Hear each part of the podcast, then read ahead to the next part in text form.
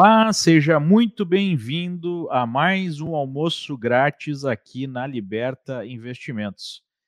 Lembrando que nosso objetivo aqui é passar informações sobre o mercado, não se trata de recomendação de investimentos, mas sim uma visão né, sobre o que está acontecendo e sempre buscamos dar um cunho educacional ao conteúdo aqui apresentado. Hoje nós vamos falar sobre um assunto super importante que tem feito preço no mercado, que é o cenário eleitoral. Nós tivemos esse cenário sendo adiantado, né? Estamos ainda há muito tempo das eleições, mas é, já poluímos né, todo o debate é, político, econômico, é, com a expectativa de como serão as próximas eleições. E para falar sobre isso, nós temos um integrante da nossa equipe, o Ronaldo de Lazeri. Olá, Ronaldo, tudo bem? Fala, Leandro, tudo bom? Prazer, muito obrigado pelo convite. Tá, esse bate-papo vai ser bem interessante, como tu já comentaste, os investidores já estão antecipando o que vai acontecer em 2022 e é importante a gente uh, ter esse bate-papo de como isso vai influenciar uh, todos os investimentos, principalmente na renda variável. Tenho certeza que vai ser bem legal. Sem dúvida. E temos aqui o pessoal da Levante Ideias de Investimento, uma casa de análises. É, olá, tudo bem? Bom dia, Olá, pessoal. Bom dia, tudo bem? Aqui conosco nós temos o Felipe, que é analista político, o Bruno, que é head da análise, e o Gabriel, que é estrategista. E o tema, né, como nós já falamos, é o cenário eleitoral, mas eu acho que nós poderíamos expandir para falar sobre o cenário político, né? De uma maneira geral, já que as eleições estão é, distantes.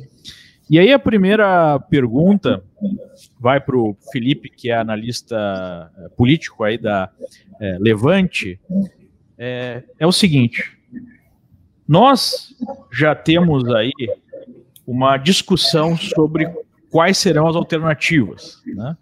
Que o eleitorado vai ter nas próximas eleições. Nós temos o próprio presidente, que se apresenta como candidato à reeleição. Nós temos o ex-presidente Lula, que está é, aparecendo nas pesquisas como o franco favorito. E nós temos aí a discussão sobre uma possível terceira via, né? E essa terceira via enquadra uma série de nomes. Recentemente tivemos uma manifestação organizada por essa força política, é, reunindo nomes diferentes pela terceira via, que apresentou uma baixa audiência, né, um, é, um baixo número de pessoas nas ruas, e há uma discussão é, grande aí nos círculos, é, seja pesquisadores, seja analistas, seja a própria imprensa, é, entre atores políticos, se há ou não espaço para uma terceira via.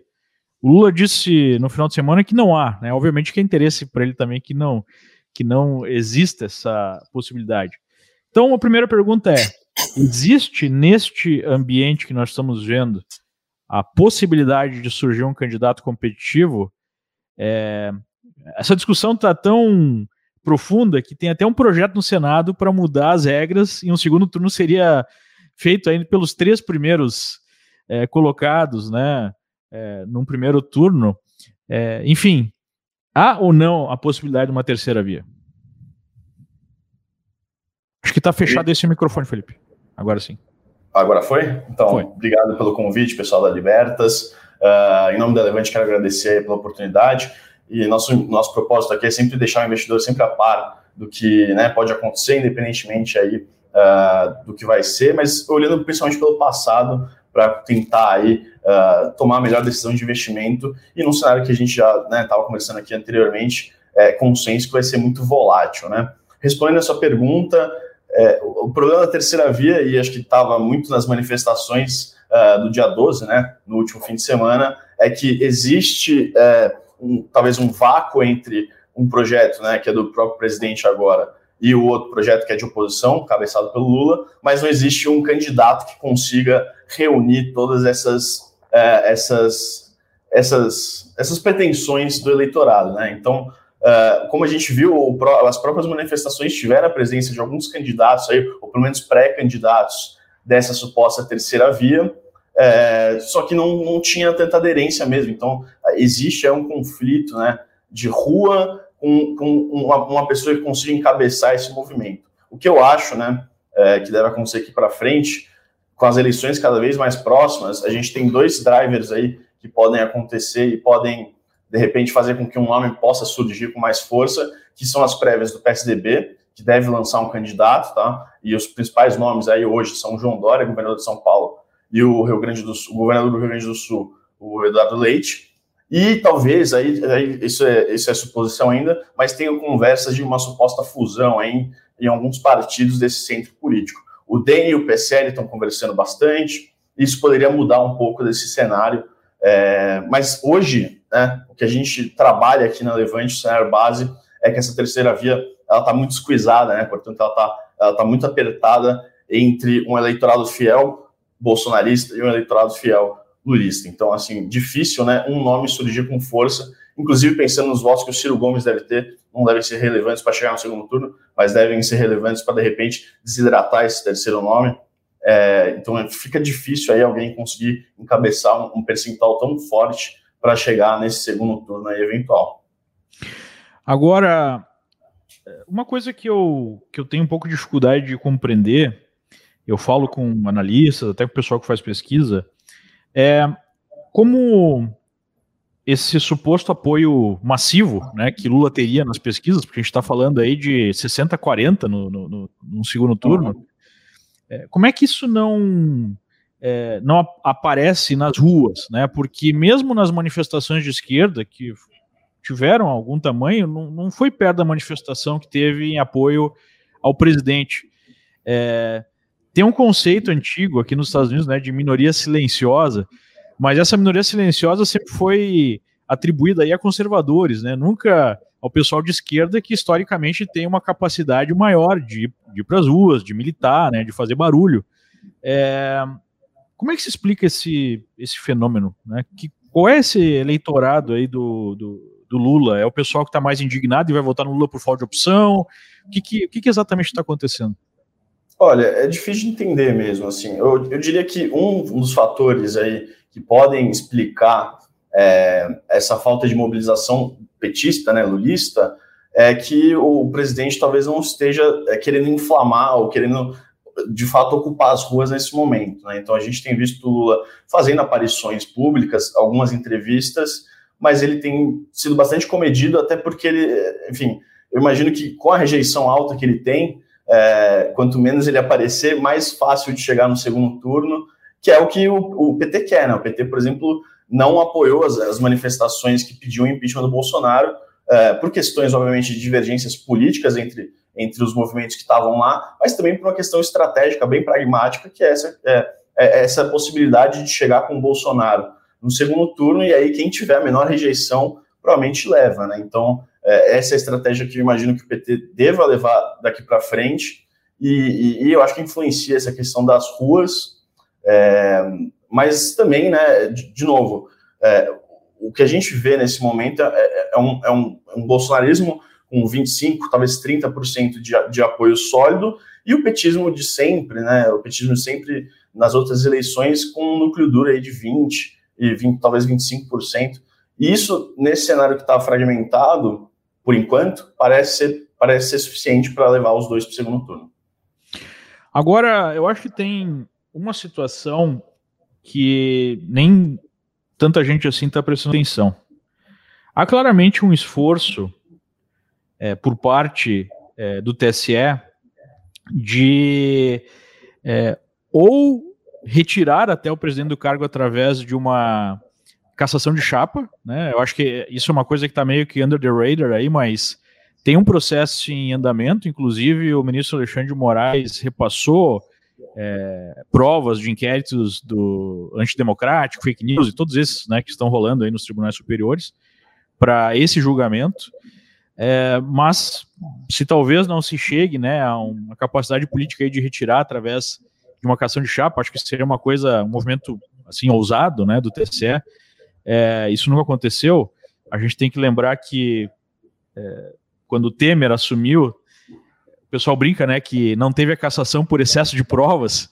É, mas há um interesse ou de caçar a chapa ou pela ineligibilidade do presidente por abuso de poder econômico, outro tipo de abuso, ou fake news, ou qualquer que seja outro motivo. Em outras palavras, eu vejo um risco que talvez o mercado não esteja enxergando é, de eventualmente o presidente não ser candidato à reeleição. É, vocês enxergam essa possibilidade e, caso positivo, como é que isso mudaria a disputa? Olha, sendo muito sincero aqui com você e com os investidores, a gente não está com isso no radar. Eu acho, acho que é relevante sim, mas é um, um, um, processo muito incipiente. E não acho que, principalmente depois do que aconteceu nas últimas semanas, na última semana, né, a declaração à nação do presidente, ainda que seja né, uh, um recuo uh, promovido pelo Michel Temer, pelo ex-presidente Michel Temer, mas com a anuência, obviamente, do presidente, uh, não acho que o, o, o, o, judiciário vai querer fazer esse jogo, jogo duro constitucional é, daqui para diante, tá? Então, com certeza aí uma, uma, uma cassação de chapa do Bolsonaro, que é o atual presidente, levaria a uma inflamação dos ânimos é, muito, muito acima do que, por exemplo, por exemplo, a gente viu nos últimos tempos.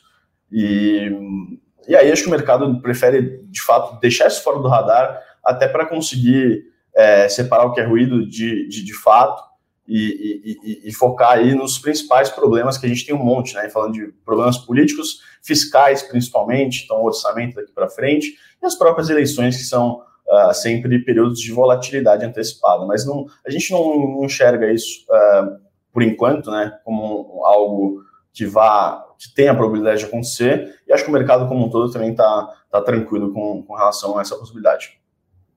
Legal.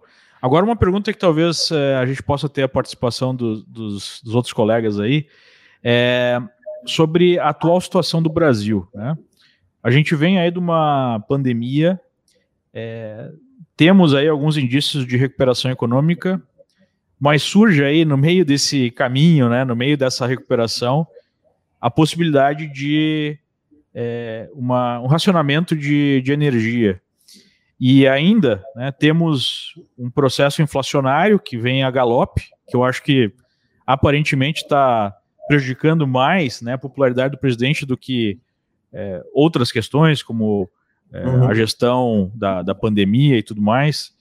É, e a gente vê uma pressão por medidas populistas. A gente está falando de política, a gente está falando de busca pela reeleição. A gente já teve uma sinalização pelo aumento de, OF para bancar a Bolsa Família.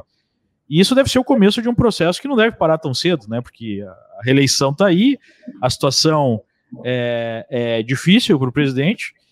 Isso abre uma janela aí de expectativa negativa com próximas medidas ou com reformas que efetivamente façam alguma diferença. É, e eu acho que isso está produzindo né, é, esse pessimismo aí, até mesmo com o Brasil. Vocês enxergam algum caminho benigno a partir de agora para a economia brasileira ou para o mercado perceber esse caminho benigno de alguma forma? Porque numa última conversa aqui entre nós mesmos, né, a assessoria aqui da Liberta, nós traçamos vários cenários e nós não conseguimos identificar assim um caminho benigno. Eu citaria talvez uma certa melhora nas contas públicas a custo desse processo inflacionário, mas isso não, não parece assim fazer muita diferença em relação a uma perspectiva de muita incerteza daqui para frente com, com o processo eleitoral e com todas essas dificuldades econômicas e políticas. Como é que vocês enxergam isso? Quer primeiro? É, eu, eu acho que a questão de inflação no Brasil é uma questão realmente que inspira cautela. O Banco Central demorou muito para endereçar essa questão. Ah, quando a gente pega os relatórios trimestrais de inflação, a gente vê que trimestre após trimestre as revisões foram sendo sempre feitas para cima, ou seja, majoradas e estendidas no tempo. Então, o Banco Central ele teve realmente muita dificuldade em diagnosticar as causas da inflação, num primeiro momento, e depois a, a sua duração no tempo e magnitude. Tá? Hoje é particularmente preocupante porque a gente vê uma difusão muito elevada, ou seja, está tendo um contágio muito severo em todos os subitens da cesta e aceleração ah, em itens, em grupos agregados mais sensíveis ao ciclo econômico, Sim. como é o caso de serviços, por exemplo. Isso é particularmente preocupante porque se trata de um componente mais inercial e que tem uma perduração maior no tempo. Tá? Ah, tirando isso, os núcleos estão em franca aceleração também, tá? E o Banco Central hoje dá mostras de que, apesar dele ter disciplinado a inclinação da curva, dizendo que deve entregar outra alta de 100 bips, uh, parece uh, ter perdido o poder da sua comunicação, já lá desde o Forward Guidance. Tá? Então a gente vê hoje o Focus, ele já traz uma inflação para o final uh, de 2021 em 8,30 e o ano que vem também segue em, em aceleração. Quando a gente olha comercializáveis, bens duráveis, eles ainda seguem repassando um câmbio bastante uh, depreciado, tá? o dólar segue em patamares resilientes, e a gente acreditava que ia ter uma descompressão de alimentos na segunda uh, parte do ano, né? no segundo semestre. Isso não aconteceu seja em razão uh, de choques de oferta, né? Teve geada, né? Geada, seca que demorou para se plantar as lavouras, então isso já foi, já foi se acumulando a uma série de vetores de alta já.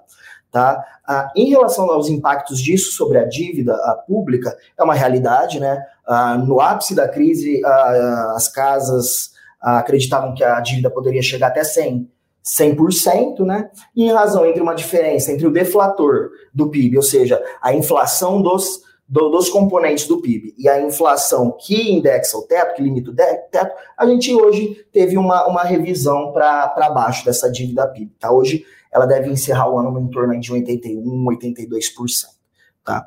Por que, que eu acho que é interessante a gente falar isso? Trazer o cenário político e o macro para análise porque a, a, temporada de balanço foi muito boa, né? Sim, o micro está muito bom. Então, o que tem penalizado de maneira mais generalizada e adicionado um vetor de preocupação uh, e detratado retornos parece ser o macro. Uhum. Né? É, e, nos parece que muita coisa negativa tá, já está já tá embutida nos preços, né? Quando a gente, a gente também faz essa análise que você falou, Leandro, a gente começou a pensar o que está no preço, o que não está, o que pode ser positivo, o que não pode ser positivo na maioria dos cenários que a gente enxerga, nos preços de hoje, é, tem muita coisa ruim já embutida. Então, uh, inflação, juros, uh, o cenário político. Então, a gente acha que uh, soluções que sejam não, as melhores, a gente nunca espera, né? Mas soluções que estanquem sangrias políticas já podem ser suficientes para ter uma melhora, para dar uma melhora no cenário, tá? Então,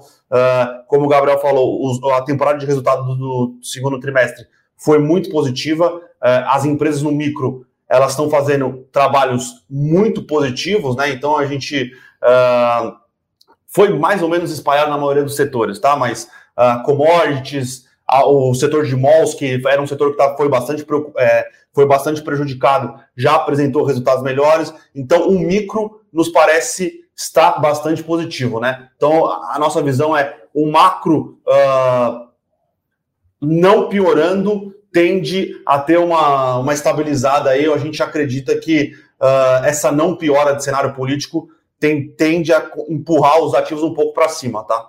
É, vale dizer a questão do precatório. Sim, sim, o precatório é o principal ponto. Ela foi precificada de maneira binomial, né? Sim. Ou, ou, se parcela ou se paga. É ruim, é péssimo, é ótimo. Então a gente acha que na curva longa tem ainda espaço para alguma descompressão e devolução de prêmio, ah, por essa dicotomia de cenário. Só para complementar e finalizar, eu iria um pouco além, tentando tirar um pouco da conjuntura e estruturalmente um pouco uh, olhar o Brasil aí nos últimos cinco anos, né?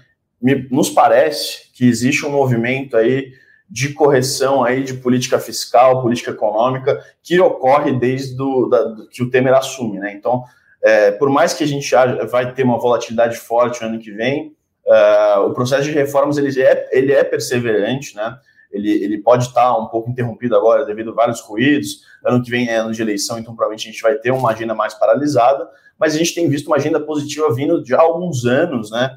E acho que existe uma compreensão aí uh, dos legisladores de que não existe solução, por exemplo, fora do teto de gastos, ou então não existe solução com tantos anos de primário negativo, né? Resultado primário que é receitas menos despesas, uh, tirando as, as financeiras, né? Então, assim, existe, nos parece que existe um processo transformacional positivo no Brasil que pode gerar aí uh, oportunidades a médio, longo prazo e que podem compensar muito bem esse cenário bastante volátil aí que a gente vai ver nos próximos meses, tá? É... Mas, mas, eu acho que nesse ponto vem o X da questão, porque É, sempre que eu falo com os gringos aqui, né, gestores é, de fundos, enfim, é, alguns grandes, é, eles me colocam o seguinte: Leandro, a gente tem muita dificuldade de traçar um cenário de longo prazo. Sim. Porque o Lula está falando que é, quer acabar com o teto de gastos, está uhum. é, aumentando a tese de usar reservas cambiais para retomar o crescimento econômico, esse tipo de coisa, que é tudo que o mercado não quer ouvir. Né? É, então, eu acho que o X da questão, em relação a deixar o longo prazo um pouco menos opaco, é especular se, num eventual governo Lula, é, isso seria mantida, essas políticas de estabilização do mercado, né, estabilização da economia, que são necessárias. Uhum. É, a gente sabe né, que o caminho seria muito positivo não fosse, como o Guedes falou, essa chuva de meteoro que foi a epidemia, porque o que foi uma poupança feita para 10 anos com a reforma da Previdência foi gasta num ano né, a mais. Tipo, destruiu toda a lógica que estava sendo desenvolvida. Mas qual a opinião de vocês em relação a isso? Porque há pessoas que acreditam que essa retórica é mais uma retórica eleitoral e na hora do vamos ver, um eventual novo governo petista seria é, bem mais pragmático, como já foi né, o primeiro mandato. E tem outras pessoas que defendem exatamente o oposto, que seria um, uma postura muito mais radical, até pela questão política, né? O cara já foi preso, já teve todo um processo, e há uma conversa dentro do próprio PT que o erro do PT foi não ter sido mais agressivo no controle da imprensa, de ter controlado melhor os militares, assim por diante, um negócio meio chavista, assim. Então, é, qual é qual a opinião de vocês em relação a, um eventual governo Lula? Como é que ele seria? Eu vou comentar, vou abrir para o Bruno e para o Gabriel também complementarem. Não acho que é um Lula 2002, tá? Da Carta aos Brasileiros mas é, processo eleitoral é diferente de processo de governo, né? Então a máquina pública é muito mais pragmática uh, já de, de, de, partida do que um, um, um, um, projeto de governo eleitoral, tá? Então acho que tem esse ponto a ser considerado, mas de fato, é, talvez o cenário seja um pouco mais negativo caso o Lula venha ganhar. Não sei, tá? Qual que é a a força desse, desse, dessa posição nesse momento. Tá? A gente está vendo aí, obviamente, um cenário né, em que as pesquisas dizem que o Lula está em, primeiro lugar, mas as pesquisas elas são um retrato da realidade de hoje, né? E a realidade de hoje também embute aí, querendo ou não, a popularidade do Bolsonaro no pior momento possível. E a gente, a nossa tem, inclusive a nossa projeção aqui é que essa tendência seja revertida daqui para frente por conta de variáveis específicas aqui, que se a gente quiser entrar depois podemos falar naturalmente, mas é, que essa tendência seja revertida e que eventualmente aí é, o processo aí, esse pragmatismo ele volte à, cena independentemente de quem tiver lá no, no cargo da, de 2023 para frente, né? Não sei se vocês querem complementar. É, não, só sobre isso. Semana passada, se não me engano, saiu uma entrevista de um dos responsáveis pro, por uma parte da política econômica uh, do PT, uh, ah, e apesar de ele ser contrário a algumas medidas fiscais, ele acredita ainda que, uh, se não for o teto, tem que ser alguma outra política que mantenha a estabilidade da dívida pública. Então, tal, talvez o Lula, nessa parte mais eleitoreira, defenda esse tipo de coisa, mas dentro do próprio, próprio PT, a parte da equipe econômica tirando outras partes, tirando os Marshall Portman, esse, esse, tipo de. É, é, é, é, a parte que pensa mais estrutura de política econômica dura dentro do PT, entende que uh, não dá para se fazer tudo que quer, se quer fazer e descumprir qualquer compromisso com a, a, a, parte fiscal das contas. Né? Então, existe dentro do PT hoje já uma. Uma, eu vou dizer uma evolução, uma evolução do, do pensamento keynesiano, eu diria assim. Hoje eles já sabem que não podem gastar tudo o que quiserem, uh, apesar de ainda acharem que o BNDES tem que ser uma, uma ferramenta de desenvolvimento, o teto talvez seja muito rígido, mas o núcleo duro ainda acredita que existe alguma possibilidade, tem que se ter é, um pouco de responsabilidade fiscal. É, e o próprio cenário e o, e o, próprio efeito base, né, de a gente partir de projeções que estão uh, penalizando uh, e precificando um cenário muito drástico de assédio ao teto, uh, malabarismos contábeis, uh, fiscais. Então existe, eu acho que essa, esse, esse, esse efeito base também diante do que já é precificado hoje. Tá, que, que é um cenário bastante drástico no Sim. nosso entendimento. É, a nossa visão é construtiva, né, no geral. Não, a nossa visão é construtiva. E... Agora, eu acho que depende muito, é, depende muito também de como será a formulação do Congresso. É, vocês já chegaram a desenvolver algum estudo nesse sentido? Porque eu vejo que todo mundo se concentra muito lá na cabeça de chapa, né, na presidência, mas a gente sabe que o poder mesmo está no Congresso. Congresso que, que define né, o que, que vai ser, como é que vai ser. É, e eu acho que a gente está numa situação bastante complexa, porque é, se teve uma coisa que ficou claro nas eleições de 2018 é que a velha política, digamos assim, pelo menos do ponto de vista do eleitor, foi destruída, né? Tipo, os partidos que formavam o cerne da governabilidade, né? MDB, PSDB, o próprio DEM, eles perderam muito nas eleições. Foi quem mais perdeu nas eleições de 2018. O PT também perdeu, né? Mais nas prefeituras do que no próprio Congresso. É... E agora a gente tem um momento bem mais complexo que 2018. Como é que vocês estão enxergando a, a, formatação de um, de um novo Congresso? Quem é que vão ser os ganhadores e perdedores aí? Perfeito, Leandro. Ótima pergunta e diagnóstico. É interessante olhar para o Congresso nesse novo ciclo aí. Acho que tem coisas mudando aí nessa relação entre executivo e legislativo. No sistema político brasileiro como um todo, é, enquanto a gente tem, né, desde 88, né, com a, com a, com a Constituição e, e, sua prorrogação, sua, enfim, sua implementação, é, a gente tinha uma figura muito centralizada no presidente. É, eu acho que o Congresso nos últimos anos tem conseguido retirar algumas prerrogativas aí desse, de, de, dessa figura forte do presidente. E a e aí, também, né? É, exato, exato. E, e, e, e, tem, e tem capacidade de legislar mais por conta própria, né? Então, eu diria que o Congresso é tão, tão importante quanto, tá? Para essa questão de reformas, por exemplo. É, com, com, relação às eleições é, majoritárias para a presidência. Eu diria que também, talvez, a, o que a gente viu em 2018 seja um, um, um, congresso ali na média mais preocupado também com a questão econômica, entendendo que os dividendos políticos uh, de uma economia muito fraca, uma economia uh, completamente cambaleante e, e, e, e possivelmente até né, de recessão, é, vão, ser, vão impactar diretamente aí no, na, na, sua sucessão, né? Ou seja, na manutenção do, do poder, né? Das eleições, das futuras eleições. Então, uh, nossa visão também sobre o Congresso é, é, que vai ser bastante importante, até por questão de fundo partidário, né? Todo esse fundo eleitoral está diretamente ligado aí com as novas mudanças, e isso vai ser importante por conta também é, e, obviamente, se continuar, né, porque a gente está vendo tentativa de mudanças eleitorais por conta da questão da, da, da, da cláusula de barreira, cláusula de desempenho, na verdade, o fim das coligações, etc. Deixa eu fazer uma é. pergunta, Leandro, uh, direto aí para o pessoal da Levante, tá? Trazendo um pouco para o nosso mundo aqui, nosso dia a dia de renda variável, tá? Nós vemos aí que realmente os investidores parecem já estar puxando o freio, né, das eleições de 2022, que se esperava isso no segundo semestre de 2022 ou de repente já no início uh, do ano, mas parece que o pessoal realmente já está de olho nas eleições a partir de agora e já começaram a puxar o freio.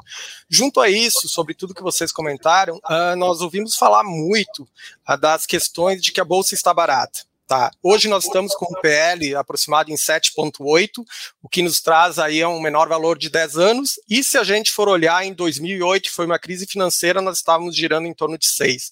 Como é que vocês da Levante estão vendo o cenário para a renda variável e se realmente a bolsa está barato olhando esses múltiplos? Qual a, a visão de vocês? O que, que vocês poderiam falar nesse sentido?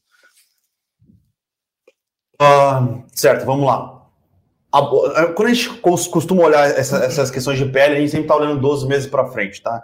Uh, hoje, eu diria que esses PLs nos parecem baratos, mas não uma extrema pechincha, tá? É, como a gente comentou aqui, existem diversos fatores de risco, uh, riscos políticos, riscos fiscais. Então, como a gente tem pensado a carteira hoje, né? A gente tem pensado a carteira hoje uh, em tomar posições é, que dependam um pouco mais do cenário externo. Uh, então, a gente tinha posições é, em empresas exportadoras de commodity, que até por, por um desdobramento macroeconômico, tem sofrido um pouco mais, principalmente no mês de setembro, e a gente tem posições uh, in, no, internas, né, que dependem uh, mais do micro da empresa do que um cenário macro positivo, né? Então a gente tenta uh, ter posições em, teses ah, como é, saúde, teses como e-commerce,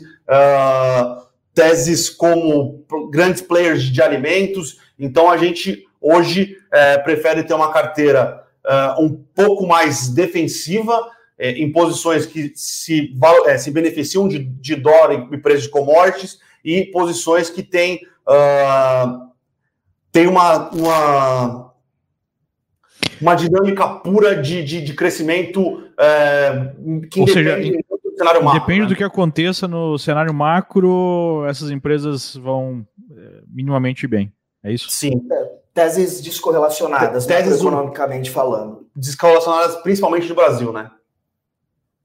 E vocês e estão posicionados vem... acreditando também na questão do, da alta do dólar devido às eleições. Se a gente olhar para 2014, nós tivemos uma alta de 13, para 2018, alta de 17, vocês têm essa visão também de que as eleições possam realmente puxar o dólar e com isso uh, se posicionar em empresas que se beneficiam com esse movimento? É, a gente acha que no patamar que a gente está aqui de dólar a 5,30, agora batendo aqui na tela, já está. Tem que piorar muita coisa para o dólar subir. Mas a gente tem posições mais defensivas que ganham com o dólar se o dólar, se o dólar subir. Se, se cair um pouco, não, não atrapalha muito as teses, tá? Mas a gente não, não acredita é, em dólares em patamares muito mais altos do que esse, até porque, como a gente sabe, a inflação está uh, subindo, os juros tendem a subir um pouco mais, o carrego uh, tende, pelo menos é o que sempre se esperou, né, Sim. né, que, que o dólar cai um pouco. Mas a gente prefere ter teses que dependam mais do cenário macroeconômico mundial, independente um pouco de dólar, é, do que do cenário macro Brasil. É, é, vale dizer, o, o, dólar é o principal termômetro e o mais ligeiro termômetro ah, de percepção de risco e de sentimento. Né? Disse que o dólar é endógeno, tudo afeta o dólar né, na economia. Então, ah, se a nossa tese de que ah, um cenário muito drástico já está precificado nos ativos, com o dólar não é diferente. De maneira que o risco de carregar uma posição em real hoje parece bastante assimétrico porque o dólar já incorpora essa percepção drástica de risco. Então, nesse sentido, parece um carrego positivo do real. Né, que eu acho que é o que o Bruno, Bruno apresentou. Né? Todos os indicadores eles advogariam em favor de um dólar mais depreciado, né, de um real mais forte. Termos de troca em níveis recordes, um aumento do diferencial de juros doméstico com relação ao internacional, somado a uma diminuição da volatilidade. O carrego, o carrego da moeda brasileira vai se tornando progressivamente mais atrativo. Né? Quando a gente olha a, a quantidade exportada, ou seja, o volume embarcado e os contratos cambiais firmados, a gente percebe que está havendo uma discrepância muito grande. Uh, o, o, o, investidor ou o exportador ele está remetendo esse volume, né, sem precedente, inclusive, porque as nossas contas externas elas estão muito bem, é, e não está trazendo de volta o dólar para a economia doméstica. E isso também é um preditivo, é um, é um sintoma de percepção de risco. Então, em linha com que a gente, o que, que a gente, com o que a gente acredita e vem, vem falando, uh, se não houver uma piora considerável, né, ou seja, qualquer ganho marginal parece que tem potencial para melhorar tanto a dinâmica do dólar quanto de diferentes ativos é, de risco. Agora tem um ponto aqui super importante para você que está nos vendo sobre como contar com a ajuda né, de uma casa especializada de análise junto com uma gestão de carteira mais ativa. E eu pediria para o Ronaldo que explicasse um pouquinho para nós como isso funciona, Ronaldo. Não, claro, vamos lá. Uh, bem lembrado aí, Leandro. Hoje, então, uh, falando um pouquinho do nosso trabalho e da Liberty, até com a parceria da Levante, hoje na mesa de renda variável, a nossa ideia é dar assessoria para o cliente, certo? Assessoria para o cliente, principalmente nessa parte de diversificação de ações, tá? Então nós estamos com um trabalho bem interessante. Depois eu gostaria que a Levante falasse um pouquinho das suas carteiras de ações e também de carteiras de BDRs. Nesse momento, claro, faz sentido estar tá mandando algum recurso uh, linkado ao exterior, tá? Mas hoje na mesa de renda variável a gente está com um trabalho bem legal, tá? Que hoje nós seguimos essas carteiras recomendadas, tá? E a gente consegue fazer todo esse processo para o cliente. Então, hoje, o nosso cliente, o investidor que tá, está com a Liberta, ele acaba participando dessas carteiras e tendo todo esse trabalho feito pela gente, tá? De que forma? A gente vai acompanhar a carteira da Levante, a gente vai seguir os relatórios, nós vamos entrar nos ativos que eles estão sugerindo, quando ocorrer em troca, a gente vai fazer essa troca e de que forma que é feito? A gente simplesmente, no momento da troca ou da entrada de alguma carteira, a gente manda um push, que na verdade nada mais é do que um, um aceite do cliente pelo celular, aonde num simples clique o cliente vai estar tá trocando toda a sua carteira com o nosso controle. A gente não pode fazer gestão, né? Então, por isso que cada modificação, cada entrada em carteiras recomendadas, a gente manda o que nós chamamos de push, que, é, que vai no aplicativo da XP Investimentos para o cliente e o cliente só precisa apertar assim um toque na sua tela de celular entra em todas as carteiras, sai das carteiras que o cliente está seguindo, né? Então, esse trabalho, uh, Leandro e o pessoal da Levante, nós temos feito muito forte, tá? Os clientes têm gostado, a dinâmica está muito boa e nós tiramos todo o operacional e acompanhamento do cliente. Assim, nós conseguimos que o pessoal siga uma carteira recomendada por uma casa que realmente é bem conceituada, como aqui nós estamos falando da Levante, e deixando esse trabalho todo para a equipe de assessoria de mesa da Liberta. Né? Então, esse trabalho é bem interessante. E eu gostaria, uh, seguindo essa linha, que o, eu acredito que seja o Bruno e o Gabriel, falassem um pouquinho de como essa carteira da, de ações da Levante está uh, distribuída, o que, que ela está vendo, até se preparando aqui, de repente, para um ano um pouco mais volátil, que é o ano de 2022.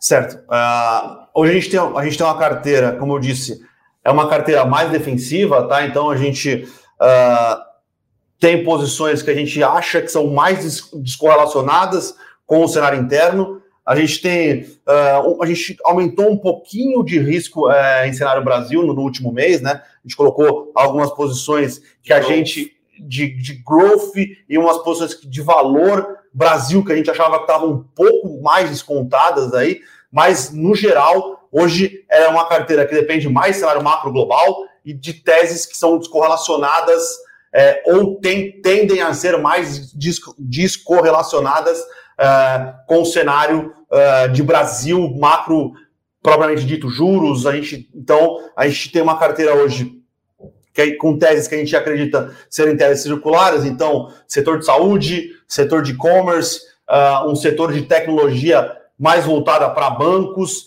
uh, e posições, uh, posição uh, focada em energias renováveis também a gente tem, e posições que dependem mais do cenário macroeconômico global. Tá? Então, hoje, a, a, nossa carteira é uma carteira focada em gestão ativa, né? a gente sempre está revendo as teses, mas hoje a tese que a gente mais carrega na carteira é uma tese de tentar se descorrelacionar um pouco do cenário macro eh, Brasil e focar ou no macro global ou em teses que a gente acredita que são descorrelacionadas, eh, um pouco descorrelacionadas desse dia a dia político que sempre está gerando fricções, né? Agora, inclusive, a gente ainda carrega uma tese Sim. em commodities. Houve uma redução à exposição no setor.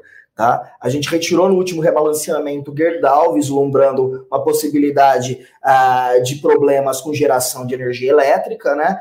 E a razão pela qual a gente tirou Gerdau é basicamente a mesma pela qual a gente incluiu o ômega. Né? Uh, como o Bruno falou, uh, a análise notou uh, uma descorrelação entre pluviometria e eventos, correntes de eventos, de maneira que se justificava e trazia alguma proteção em relação a esse cenário de, de racionamento ou de apagão. Tá? É, em relação à parte de commodities, vale dizer que, que vem vem, vem realizando, né, é, detratando performance, uh, mas vale também dizer que uh, o minério de ferro ele saiu de 220 para algo ligeiramente acima de 90. E Vale realizou 15% nesse, intervalo, né? É, nas nossas contas aqui, só para a, a, Vale sendo negociada hoje aqui perto dos 82 reais, é, negocia como se fosse perpetuado para os próximos anos que o minério negociasse ali perto dos 75, 80 reais é, dólares por tonelada. Tá? A, gente, a gente acredita que nos parece um pouco exagerado, e mesmo se a Vale ficar nesses valores aqui e o minério negociar 90, 90 dólares a tonelada, dado as, as a, a falta de capex, né? A Vale não tem mais muito capex para fazer, a Vale não é uma empresa endividada, ela, nos 90 dólares a tonelada, a Vale seria é, uma geradora de dividendos, uma, paga, uma geradora de caixa e pagadora de dividendos aí tranquilamente, tá? Então, e a gente tem algumas outras posições em commodities, a gente tem uma discussão aqui se JBS é uma empresa de commodities ou não. Eu acho que não é mais uma empresa de commodities, hoje ela é uma plataforma. Uh, Bem diversificada. Uma plataforma de alimentos diversificada, tá? Para mim, ela não entra mais num, pur, num, num, player puro de commodities, como, por exemplo, Marfrig e Minerva. Uh, então, a gente é um player de commodities, é um player que se, valoriza, que se beneficia de um cenário uh, macroeconômico positivo, mas ela, tá, ela é geograficamente bem, bem é, dispersa no globo e na questão de produtos, de também. produtos também, é, hoje talvez ela seja a empresa mais diversificada aí de todos os players. Até, se, se for comparar até com a Tyson Foods, que é, está nos Estados Unidos, a JBS tem uma plataforma mais diversa é, e com mais produtos, pensando que o principal concorrente hoje é a Tyson. É, compl é complicado pensar na JBS comparando com a Marfrig ou com a Minerva. E, e Bruno, só para complementar. considerado em relação aos múltiplos de Tyson lá fora, né? Sim. Uhum. Bem rapidinho aqui, complementando, Bruno e, e, e Gabriel, uh, hoje a composição da carteira, toda a estratégia que vocês têm, que horizonte que a gente deveria olhar uh, pensando em resultado? Cinco meses, um ano, dois anos? Como é que vocês veem essa ideia de horizonte no momento que a gente monta uma carteira, uma carteira recomendada, no caso, uma carteira da Levante? É, o horizonte seria um médio para longo prazo, né? Mas a gente sempre está fazendo rebalanceamento mensal, né? Então, uh, estamos aqui olhando um pouco mais de perto o cenário de commodities, pensando é, em China, estamos reavaliando se faz sentido diminuir um pouco a exposição ou não, colocar algum player um pouco mais defensivo, Brasil mesmo, é, ou algum player que depende é, do cenário global, mas não está tão atrás da commodities. Então, o horizonte que a gente monta a carteira é sempre de um a dois anos mas com rebalanceamentos estratégicos é, mês a mês, né? Às vezes algum papel que a gente gosta bastante ficou muito barato, sofreu demais, a gente coloca dentro da carteira, tira um pouco as teses, mas a, a, as teses a gente espera maturado num prazo de um ano com rebalanceamentos mensais, tá? É, o horizonte é estratégico e, e os, os rotacionamentos de mês, que é, envolve dois a três papéis, são mais táticos. Bruno demais. É... Vamos falar um pouquinho sobre esse aspecto, saindo até um pouco do tema eleições, porque eu acho que é o que está todo mundo conversando hoje. Já faz alguns dias que é uma preocupação sobre isso. No começo do ano, nós colocamos que um dos triggers possíveis para alguma correção no mercado que vem numa longa tendência de alta aqui fora, né, seria algum desarranjo mais sério na China. Sim. A gente está vendo um desarranjo na China há mais tempo. E o pessoal está falando muito da Evergrande, que é a consultora hiperendividada, né? Que é um player central que pode gerar algum problema sistêmico. Mas a verdade é que há uma desconfiança com a China crescente, não por conta da Evergrande, mas por conta da postura do próprio regime, né, do Partido Comunista Chinês, assumindo uma postura até anti-mercado, já há bastante tempo, que derrubou as empresas de tecnologia chinesas, o que é, gerou aí uma aversão dos investidores globais em relação à China. Até o George Soros passou a, a brigar lá com o Xi Jinping. É, e a gente está vendo agora esse problema com a Evergrande, né, que tem uma dívida de 300 bilhões e a discussão se o regime vai deixar a Evergrande quebrar e vai salvar o resto, ou vai salvar a própria Evergrande, enfim. Isso está gerando aí ondas de, de choque no mercado, mas eu acho que isso já vem de é, um, um, problema composto, né, muito mais sério por conta dessas posturas do regime. É, como é que vocês estão vendo a China? É, esse problema ele vai aumentar, vai disseminar? E qual é o impacto no Brasil e no resto do mundo? Porque o Brasil hoje é depende muito da China, né? A gente está falando de minério de ferro, por exemplo, que tem tudo a ver com essa questão, e até mesmo para a questão eleitoral, porque uma crise agora mudaria bastante o jogo, o jogo eleitoral. Então, Sim. como é que vocês estão vendo essa situação? Eu acho que é, dá para separar em, em, dois tópicos. Uma desaceleração natural, pela qual a China vem passando desde ah, o final da, do, do, do, ano 2010, mais ou menos, né? E, e o outro que é como a diminuição eventual de gastos em infraestrutura uh, podem afetar a economia brasileira de maneira mais ampla, tá? A, a, China vem naturalmente agora desacelerando, seja por conta do efeito base, né? Porque cresceu bastante, teve um carrego bastante considerável no final do ano passado, é, e agora é, a parte de consumo de bens tem puxado. Quando a gente abre os componentes da demanda, ou seja, do PIB chinês, a gente nota, sim, que está havendo uma desaceleração, principalmente puxada por consumo das famílias. Quando a gente olha a parte de fixed investment, ou seja, investimentos fixos em infraestrutura, a desaceleração não é ainda tão drástica quanto o headline, ou seja, o número fechado, faz crer. Tá? Isso é uma coisa. Em relação à Evergrande em particular e em relação ao setor imobiliário em geral na China, uh, é, eu acho que é interessante trazer alguns números para colocar as coisas em perspectiva. O mercado imobiliário na China é bastante fragmentado. Sim. Tá? Evergrande, embora seja a segunda maior incorporadora, ela detém 4% do, do, do mercado imobiliário na China. Então, vejam, 4% se trata da segunda maior, não parece algo ah, extraordinário.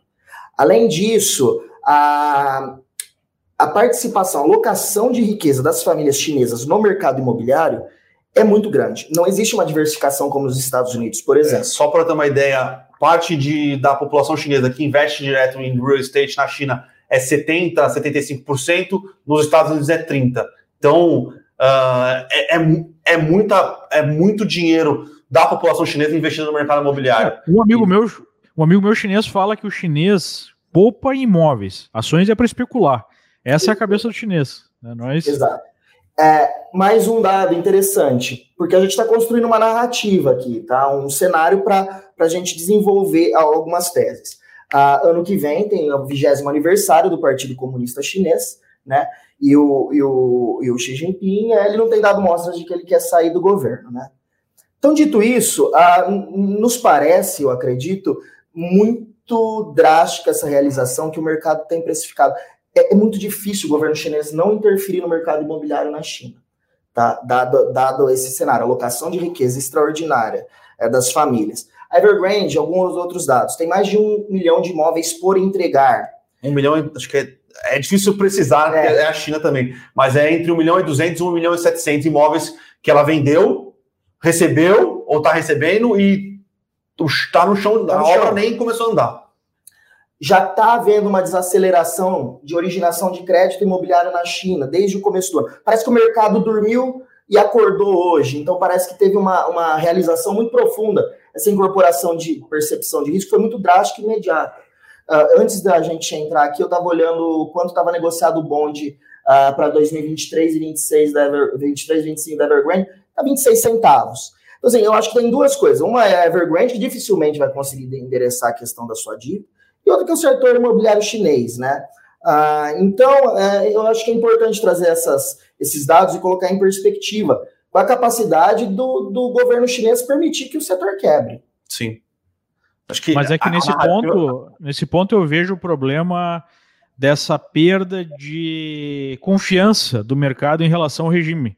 Então, acho que esse problema não seria tão é, grave não fosse outras medidas que foram tomadas, porque daqui para frente parece que a mensagem do Partido Comunista Chinês é: já, nós já é, passamos pela fase de precisar de muito investimento externo e agora a gente não está muito aí é, preocupado com o que, que o mercado vai achar, com os investidores externos, se eles vão gostar ou não de certas medidas que nós vamos tomar. E isso acaba acelerando esse processo de saída de investimento na, na China. Né? Não, não parece isso para vocês? Parece, uh, mas pensando no, que, no case de, de Evergrande, nos impactos, é, aqui pensando mais Vale, tá? Ou empresa de commodity, nos parece que vai ser é, o, não vai ser o whatever it takes do, do, do, do partido, mas ele vai tentar fazer um, uma descompressão dessa, dessa quebra da Evergrande bem tranquila. Uh, agora, sobre investimentos em, em, portfólio mesmo, pensando em empresas chinesas, uh, no, nos parece que o mercado vai continuar aí bastante uh, receoso, tentando entender um pouco qual é a visibilidade e até onde o, o, o Partido Comunista Chinês ele vai querer ir. Né? Então, é, nos parece que é um pouco está um pouco mais nítido agora que o partido ele não deseja mais é, que essas empresas de, tecnologia que eles chamam de soft commodities, né? Essa é TikTok, Didi, é, o próprio Alibaba, é, eles dragaram muito capital chinês. Sim. Eles parecem que eles querem forçar o, o, investimento produtivo na China, seja de terceiros ou do, do, do próprio chinês, ir para coisas mais que eles consideram mais, mais um, um, um, mais úteis para o longo prazo. Então, é hardware, é software, é carro elétrico. Então, eu acho que o mercado vai esperar para ver é, mais quão, quão, quão, mais longe vai o Partido Comunista Chinês. Eu não acho que tem uma é, Então, a, a tese de vocês é que esse tipo de coisa pode afetar o mercado, mas não afeta o consumo e nem mesmo o crescimento do mercado imobiliário no longo prazo, que é isso que efetivamente vai afetar mais a economia brasileira. Né? Então vocês não acreditam que esse seja um trigger, por exemplo, uma crise sistêmica na China que coloque em risco aí o crescimento chinês é, por um prazo um pouco maior? É isso, basicamente. Sistêmico parece algo muito drástico, acho que no nosso entendimento. O Bruno ainda hoje pela manhã ele falava da, da da urbanização da China, quantos por cento hoje é rural ainda na China? É, média Entre quanto? 60% da China hoje ainda é rural, é, países desenvolvidos é 80%, 85%, então ainda, sem contar o que tem de demanda reprimida. Sim. Existe ainda na China é, uma demanda por metros quadrados de apartamentos ou de casas que é bastante relevante, tá? Então, uh, não é mais tão forte como foi nos anos 2000, é, mas ainda assim é relevante uh, e a oferta de minério de ferro, não existe mais tanta oferta disponível para se extrair, né? Então, a oferta de minério de ferro é mais ou menos é, constante, a Vale vai aumentar um pouco, a Rio Tinto aumenta um pouco, mas não tem grandes reservas é, exploráveis ainda. Tem alguma coisa na Índia, é, mas a Índia tem problemas de infraestrutura. Se a gente acha que a gente tem problemas de infraestrutura, a Índia tem muito mais. Uh, então, eu acho que tem uma demanda ainda relevante o minério de ferro e tem uma oferta que está chegando ali mais ou menos no, no não é no topo, mas com rendimentos cada vez decrescentes. Então, uh, eu não acho que essa crise da Evergrande, da, da Evergrande é, desencadeie uma reação sistêmica tão forte na China, tá? Eu acho que vai sofrer, uh, o Partido Comunista Chinês vai deixar dar uma sofrida, né? Porque ele não, ele não quer ser o, o, o salvador do, do, do multimilionário, mas é, medidas serão adotadas para ser uma, uma saída tranquila. Obviamente, os responsáveis pela Evergrande vão sofrer a mão pesada do partido, mas a economia. É, então, não. É, não seria uma comparação correta Evergrande com uma Lehman Brothers da vida? Não, não, não, Que muita gente no mercado está fazendo. Não. não nos parece. Agora. A questão, a questão de, de. Uma coisa é soar coerente para a população é, com a tese e com o objetivo uh, do Xi Jinping, que é de common prosperity, né, que é prosperidade comum. Nesse sentido, ele não pode resgatar a, a Evergrande, né, dar dinheiro para multibilionários chineses. Mas outra coisa é, é, a população que não recebeu seu imóvel e que provavelmente vai ter a sua riqueza uh, uma perda de valor extraordinária se, se eles deixarem que algumas leis do mercado a, a, atuem por lá, né? Então, é, são duas coisas né, diferentes. Em relação também ao mercado, ao mercado de ferro tudo mais, embora o estoque esteja aumentando, tá? Vale dizer que o spread entre o aço e o ferro segue abrindo que, embora tenha havido uma limitação da produção siderúrgica, o aumento desse spread provavelmente é um sinal de que ainda está havendo Sim. demanda por aço na China. Tá? Então, é, são, são alguns dados. É, é, muito difícil a leitura, porque algumas leis do mercado não são atendidas e lá, em particular, menos ainda, né? Mas a gente vê com alguma cautela essa precificação muito drástica, tá? Não que não seja é. um problema, claro. Fechando a nossa avaliação sobre o mundo, né? A gente falou de China. É, qual é que é a visão de vocês sobre Estados Unidos? Porque nós temos aqui uma, uma tendência de alta já há muito tempo, né? Os ativos estão crescendo de valor. É, o, o movimento que foi produzido pela pandemia acelerou esse processo, porque foi uma injeção massiva de recursos, e dessa vez a, a injeção foi na ponta, né? A gente teve é, famílias americanas recebendo um checão do governo e ainda em alguns casos recebendo. Isso produziu uma série de é, problemas, né? Porque a gente está vendo aí uma inflação que é produzida é, nas duas pontas, tanto pela demanda quanto pela oferta. A gente teve, por exemplo, tá faltando chip para fazer carro, né? Eu vi que tem mais de um milhão e meio de carros em pátios aqui nos Estados Unidos por falta de chip para finalizar os carros. Preço de Não, carro usado aumentou 30% em questão de um ano e meio, uma coisa que eu nunca tinha visto, né? Então, uma série de, de movimentos estranhos e as ações seguem subindo com a expectativa que essas políticas de recompra vão continuar por mais tempo, que essas políticas expansionistas aí monetárias vão continuar. A gente está em discussão é, agora, né, aprovação de mais um pacote de 3 trilhões e meio, mesmo com uma inflação altíssima. Então, é, como é que vocês enxergam os Estados Unidos? Quanto mais tempo a gente vai ver esse ciclo de alta, que eu acho que essa é a grande questão, todo mundo sabe que está caro, todo mundo sabe que já está subindo há bastante tempo e, e se espera alguma correção, mas com os bancos centrais aí suportando os mercados, é, como é que essa correção poderia acontecer e qual seria o timing dessa correção e como isso pode impactar é, até o nosso processo eleitoral e impactar o Brasil? Eu acho que tudo orbita em torno de juros. Sim. Para começar. Em primeiro lugar, trazendo em perspectiva, embora os múltiplos ah, apresentem níveis recordes tal, ah, vale dizer que em 2000, por exemplo, a taxa de juros de 10 anos nos Estados Unidos era 6,5, não zero. Não, não 1 e 3, aliás, desculpa. É, juros de curto prazo é zero. De maneira que o prêmio de risco ainda continua positivo nos Estados Unidos, ao contrário do que a gente viu em alguns momentos. Tirando isso, hoje 40% mais ou menos do market cap mundial está localizado nos Estados Unidos. Tem uma participação tremenda de, de empresas de tecnologia que, naturalmente, por concentrarem mais fluxo de caixa ah, na perpetuidade, têm múltiplos maiores, porque elas embutem um maior crescimento. Então, essa introdução é só para falar assim: juros provavelmente vai definir. Né? Sim. Uh, o que vai ser uh, da, da, do, das, da economia americana em geral e, e, da Bolsa em particular. Você quer desenvolver a ideia de juros? É, a, agora, a grande questão, Leandro, é realmente o que vai ser dos juros americanos uh, nos próximos 12 meses. essa semana a gente tem reunião do, do FONC lá, né, que é o Copom americano. Se discute se vem a questão se eles vão começar o tapering agora ou se eles vão começar o tapering uh, só anunciar o tapering. Né? Eles não, mesmo que eles anunciem o tapering agora, eles não, não iniciariam uh, essa diminuição de recompra, né? Uh, nós, particularmente, achamos que a política de juros dos Estados Unidos tende a se manter acomodatícia. acomodatícia por um tempo considerável, tá? Mas será que é, juro ainda faz, faz muita importância, levando em consideração que eles estão desenvolvendo essas políticas monetárias através de recompras e de outras ações?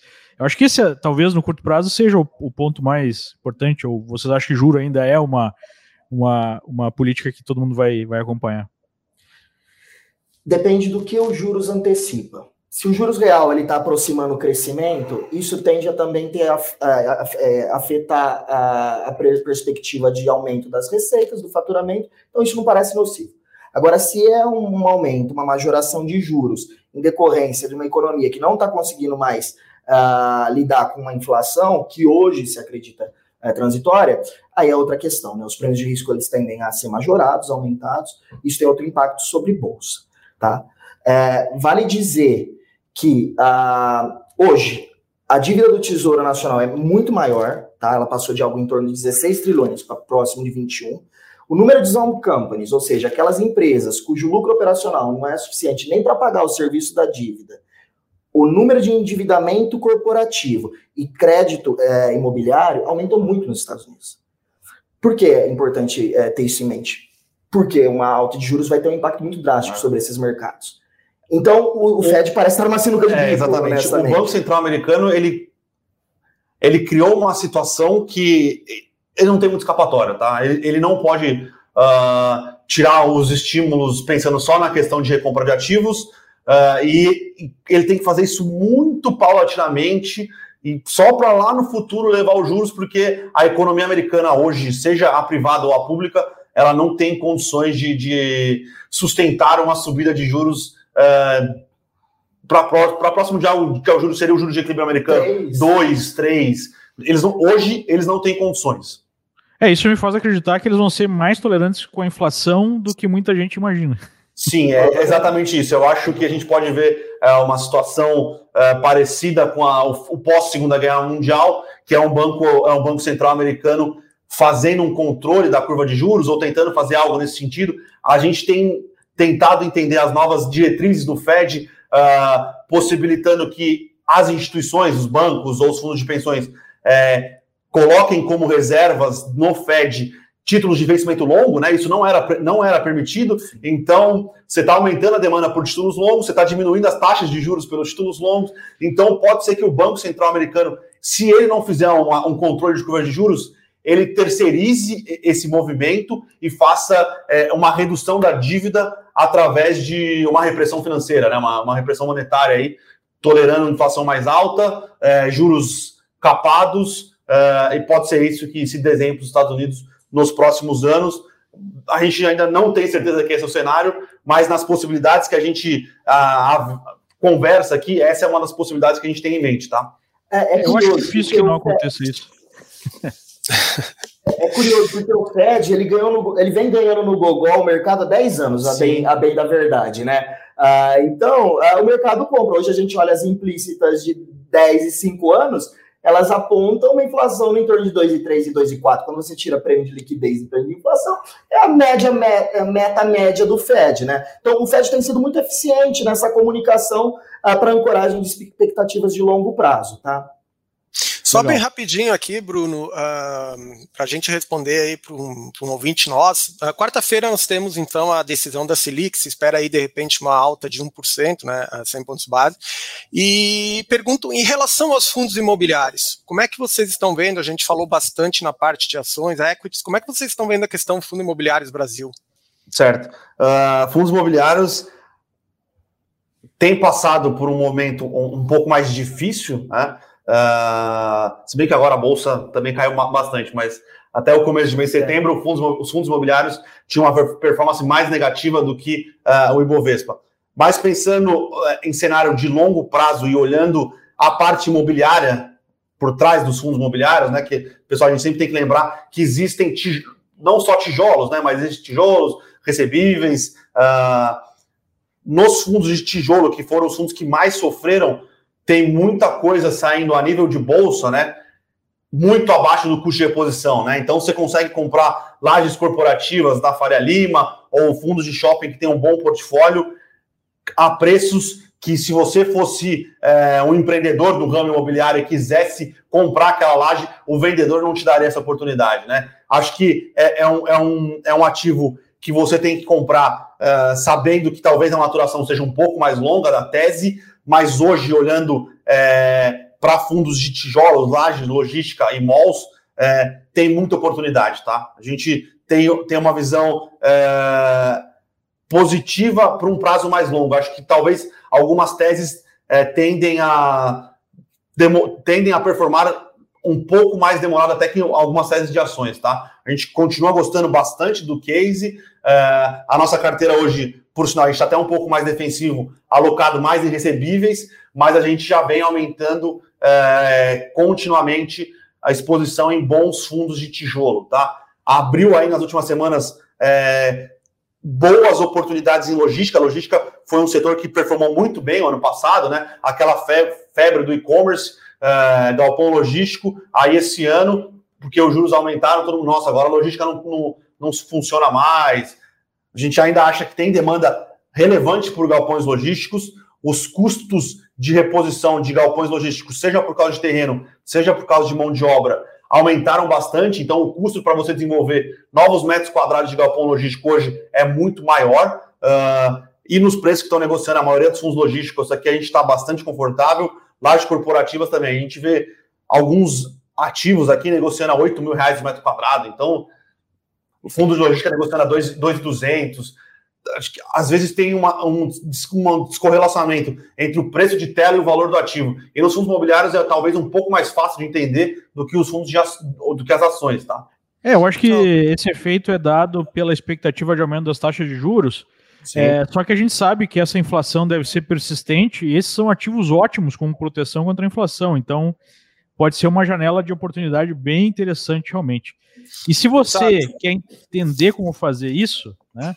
como aproveitar essas oportunidades, clique no link que acompanha o vídeo, está aqui embaixo, abra sua conta na Liberta, a Liberta conta com as informações da Levante e o Ronaldo está pronto para nos ajudar na assessoria, né, Ronaldo? Com certeza, era isso que eu ia chamar agora. Pessoal, você que já é cliente, já é nosso cliente Liberta e tiver interesse em conhecer o nosso trabalho na mesa, juntamente com as carteiras de ações, fundos imobiliários da Levante, entre em contato com o seu assessor. Ele vai saber lhe informar de que maneira passar para a gente também. E como o Leandro falou, quem não é cliente, pessoal, clica no link abaixo, vocês não vão se arrepender. Depois venham conhecer as carteiras da Levante, o nosso trabalho, que tenho certeza que vocês vão virar o nosso cliente para a gente fazer um ótimo trabalho junto. Legal. Pessoal aí da Levante, uma última palavra, a gente vai chegando no fim agora. É, uma última mensagem aí para o nosso espectador. Ah, acho que o momento é difícil, todo mundo sabe. Uh, a gente tem visto uh, a bolsa passar por uma correção mas a gente acha que tem fundamentos e, oportunidades nesse momento, tá? Então, a, a, nossa visão é de ter uma carteira um pouco mais descorrelacionada de cenário Brasil, é, seja através do macro, seja através de teses que são é, estruturais. Então, saúde, geração de energia, uh, o próprio tese de e-commerce, a maioria das empresas de e-commerce tem apanhado bastante, mas são teses que a gente acredita que tem um potencial de adensamento bastante é, relevante uh, e o que é importante é entender o prazo do investimento. Né? Investimento em ação é sempre um investimento é, para um prazo um pouco maior, então uh, não colocar o dinheiro do mês que vem no, no Ibovespa, que isso não pode ser um, um bastante prejudicial para a sua evolução patrimonial aí no longo prazo. É, são várias camadas de diversificação, né? A geográfica, a, a escolha da, da ação dentro de um setor específico e a diversificação temporal, que é que o Bruno falou, né? Não colocar e não concentrar num único momento.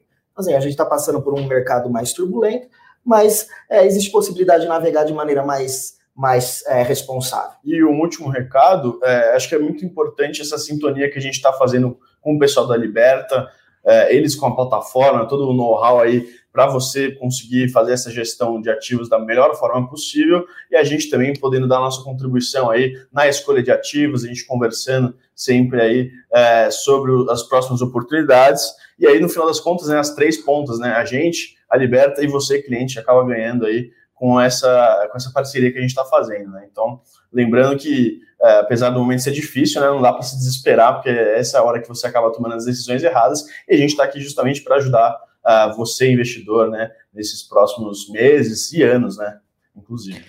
É para isso que a gente está aqui, né? Exatamente nesses momentos é que é mais importante ter a melhor informação, ter a melhor assessoria. Então agradeço aí ao pessoal da Levante, foi muito bom o bate-papo.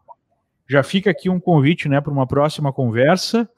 Obrigado, eh, Ronaldo, aí pelas intervenções, pelas ótimas intervenções. Eu que agradeço. E nós ficando por aqui. Um grande abraço e uma ótima semana a todos. Tchau, tchau. Um abraço.